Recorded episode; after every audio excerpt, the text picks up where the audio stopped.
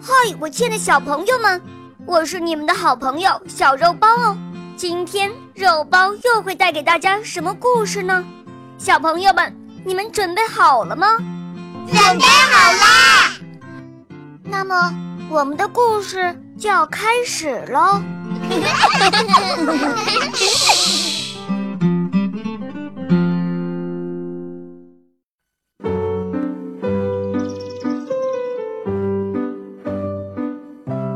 邮局要招收邮递员，小乌龟想，送信是件有趣的工作，我应该去报名。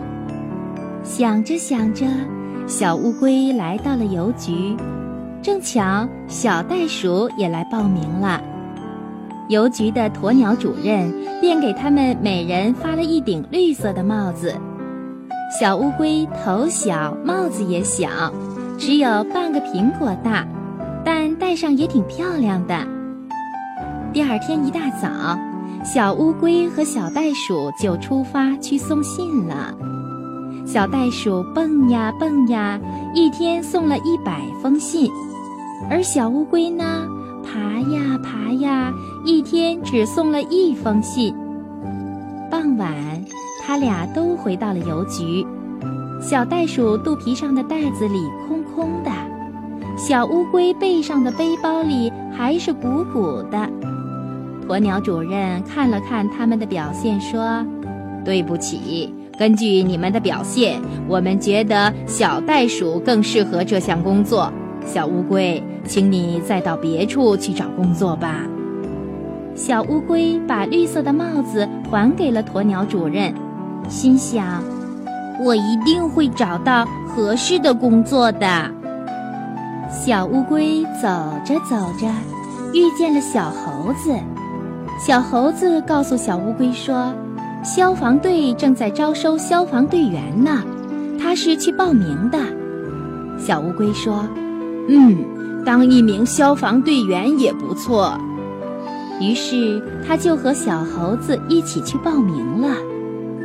消防队的熊队长见他们俩来报名，就发给他们每人一个红色的小水桶。小乌龟个子小，水桶也小，只有一个酒杯大，不过提着也挺神气的。突然响起了消防警报，院子里的乌鸦窝失火了。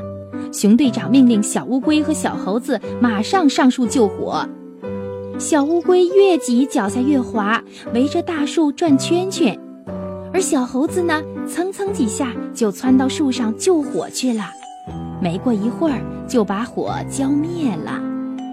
熊队长根据他们的表现说：“刚才的考试结束了，对不起，小猴子可以留下做消防队员。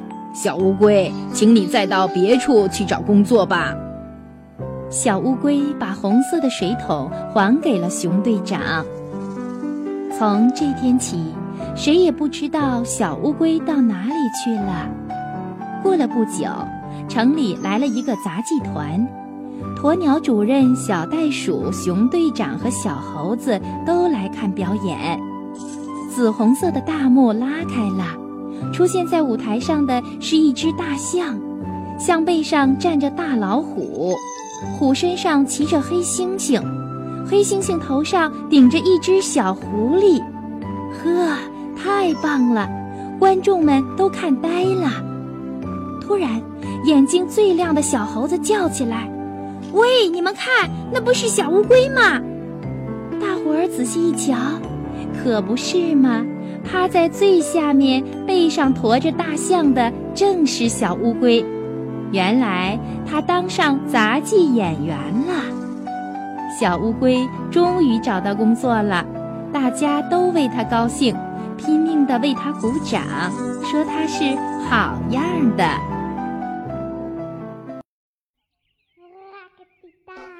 亲爱的小朋友们，今天的故事就讲到这儿了。更多精彩的故事，请关注我们的微信公众号，请搜索“肉包来了”。加入我们吧，我们明天再见哦，拜拜。